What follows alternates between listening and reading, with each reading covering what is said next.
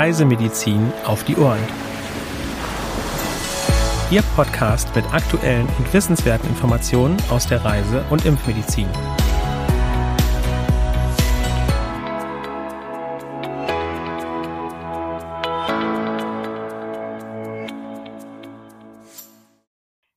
Willkommen zu einer neuen Folge von Reisemedizin auf die Ohren am Mittwoch, dem 29.03.2023. Heute mit meinem Kollegen Hendrik Baerbohm und mit mir Helena Schmidt. Ja, auch ich begrüße Sie ganz herzlich. Schön, dass Sie wieder mit dabei sind. Und wir starten natürlich direkt mit den aktuellen Meldungen in dieser Woche. Helena, wo schauen wir denn da zuerst hin? Wir schauen zuerst nach Äquatorialguinea. Mitte Februar haben die Behörden den ersten Ausbruch des Marburg-Virus im Land bestätigt. Inzwischen sind in den Provinzen Kien Tem, Litoral und, und Centre-Sur Fälle aufgetreten. Seit Anfang Januar wurden neun Infektionen bestätigt. Sieben der Betroffenen sind verstorben. 20 weitere Todesfälle wurden als Verdachtsfälle eingestuft. Das größte Infektionsrisiko stellt der Kontakt zu Körperflüssigkeiten wie Blut, Urin oder Stuhl bei der Pflege von Patienten dar. Flughunde sind ein Reservoir des Virus. Eine Übertragung erfolgt bei direktem Kontakt zu infizierten Tieren, aber auch Infektionen nach Besuchen von sogenannten Fledermaushöhlen sind beschrieben. Das Infektionsrisiko für touristisch Reisende ist gering. Ja, das südöstlich in Afrika gelegene Malawi ist von Darminfektionen betroffen. Hier besteht ein Risiko für Durchfallerkrankungen landesweit. Insbesondere während der Sommerregenzeit von Oktober bis März ist mit lokalen Choleraausbrüchen zu rechnen. Landesweit sind seit März letzten Jahres etwa 54.840 Menschen erkrankt, circa 1.690 Todesfälle wurden registriert. Es ist der bisher schwerste Ausbruch in Malawi.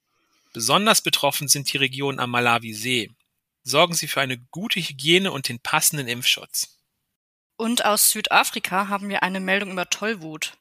Presseberichten zufolge ist im März im Distrikt King Cetshwayo in der Provinz KwaZulu-Natal ein fünfjähriger Junge an Tollwut verstorben. Im vergangenen Jahr wurden landesweit 13 bestätigte Infektionen und sechs Verdachtsfälle gemeldet. Besonders betroffen sind die Provinzen Eastern Cape, Limpopo und KwaZulu-Natal. Landesweit wird seit vergangenem Jahr eine starke Zunahme tollwütiger Hunde beobachtet. Die häufigste Infektionsquelle sind Hundebisse. Bei entsprechenden Kontakten suchen Sie sofort einen Arzt auf. Bei vorhersehbarem Risiko und längerem Aufenthalt sollten Sie sich vorbeugend impfen lassen. Zum Schluss verlassen wir Afrika und schauen nach Peru in Südamerika. Seit Anfang des Jahres wurden hier bereits ca. 22.845 Erkrankungen mit Denguefieber und 26 Todesfälle gemeldet. Das sind etwa doppelt so viele wie im Vergleichszeitraum des Vorjahres. Im letzten Jahr wurden etwa 53.740 Infektionen bestätigt, dabei sind 84 Menschen verstorben. Die Behörden haben im April letzten Jahres eine landesweite Gesundheitswarnung herausgegeben. Beachten Sie den Schutz vor den tagaktiven Überträgermücken und seit Februar 23 ist außerdem eine Impfung gegen Dengue verfügbar. Weitere aktuelle Meldungen finden Sie unter www.crm.de/aktuell. Im Reisemedizin Spezial werfen wir diese Woche einen kurzen Blick zurück auf das diesjährige Forum Reisen und Gesundheit in Berlin. Helena, was kannst du uns denn dazu berichten? Unter dem Motto Reisen rund ums Meer fand ja am 10. und 11. März 2023 das diesjährige 24. Forum Reisen und Gesundheit in Berlin statt. Die ITB Berlin, die weltgrößte Touristikmesse, öffnete seit 2019 erstmals wieder ihre Pforten, allerdings nur noch für Fachpublikum und auch nur noch vom 7. bis 9. März 2023. Aus diesem Grund haben wir unsere zweitägige reisemedizinische Fortbildungsveranstaltung erneut außerhalb des Messegeländes ausgerichtet und haben unsere Teilnehmenden wieder im NH Hotel in Berlin-Friedrichshain begrüßt. Der Volltext des Reisemedizin Spezial steht CRM-Kunden im geschlossenen Mitgliederbereich zur Verfügung. Loggen Sie sich dort bitte mit Ihren Zugangsdaten ein. Den entsprechenden Link finden Sie in den Show Notes. Liebe Zuhörerinnen und Zuhörer, wenn Sie sich bereits jetzt für das 25. Forum Reisen und Gesundheit im kommenden Jahr anmelden wollen, ist das kein Problem. Nutzen Sie dazu jetzt noch schnell unser Frühbucherangebot. Den Link dazu finden Sie ebenfalls in den Show Notes. In dieser Woche haben wir wieder eine CRM-Pressemeldung für Sie. Darin geht es um die Verbreitung der japanischen Enzephalitis auf dem australischen Kontinent und was die Überschwemmungen im Land damit zu tun haben. Im Folgenden stellen wir Ihnen die Pressemeldungen vor. Ja, wenn in Deutschland Winterstimmung herrscht, ist Hochsommer in Australien. Ein Grund für viele Touristen, Urlaub in Down Under zu verbringen. Ende vergangenen und Anfang diesen Jahres kam es jedoch zu sintflutartigen Regenfällen und Überschwemmungen im Nordwesten des Landes. Durch die zahlreichen, nur langsam abfließenden Wassermassen entwickelten sich so ideale Bedingungen zur Vermehrung der Mückenpopulation, die als Überträger für das japanische Enzephalitis-Virus gilt. Anfang Februar wurde im Bundesstaat Victoria eine Infektion bestätigt, die zweite in diesem australischen Sommer. Im vergangenen Jahr waren im März erstmals Infektionen bei Menschen in den Bundesstaaten New South Wales, Victoria, Queensland und South Australia bekannt geworden und es war zu neun Todesfällen gekommen. Bis dahin galt das japanische Enzephalitis-Virus als rein asiatischer Krankheitserreger. Auf australischem Territorium umfasste das Endemiegebiet lediglich die Inseln der Torresstraße an der Nordspitze von Queensland, erläuterte Professor Dr. Thomas Jelinek, wissenschaftlicher Leiter des CRM. Dies zeigt einmal mehr die Tendenz von mückenübertragenen Krankheiten, sich auszubreiten.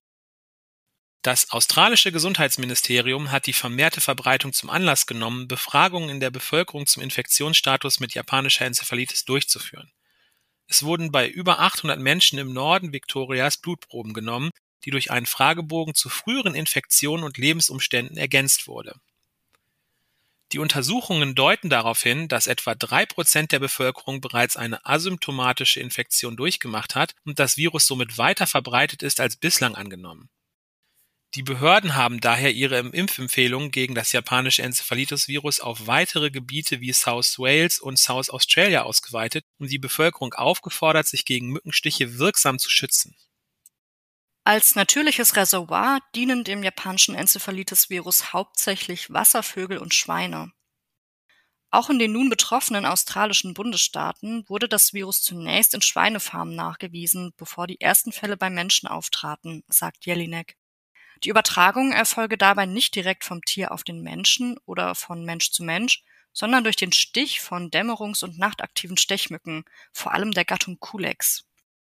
Durch die schweren Unwetter und Überflutungen der vergangenen Monate, die besonders die Bundesstaaten New South Wales und Queensland getroffen hätten, müssen mit einer Zunahme der Mückenpopulation und in der Folge mit einem weiteren Anstieg des japanischen Enzephalitis-Übertragungsrisikos gerechnet werden, so Jelinek.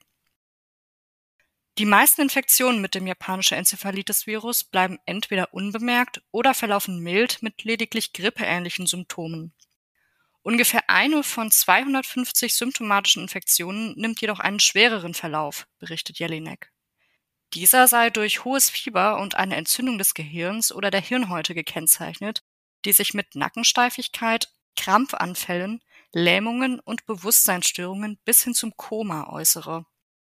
Bis zu 30 Prozent dieser schwer betroffenen Patienten versterben. Weitere 30 bis 50 Prozent tragen bleibende neurologische Schäden davon, so der Reisemediziner. Weil es keine spezifische Therapie gegen das japanische Enzephalitis-Virus gibt, ist der Schutz vor einer Infektion besonders wichtig. In Endemiegebieten sollten Reisende daher auf einen guten Mückenschutz achten, ab der Dämmerung lange Kleidung tragen, Insektenrepellents verwenden und unter einem Moskitonetz schlafen.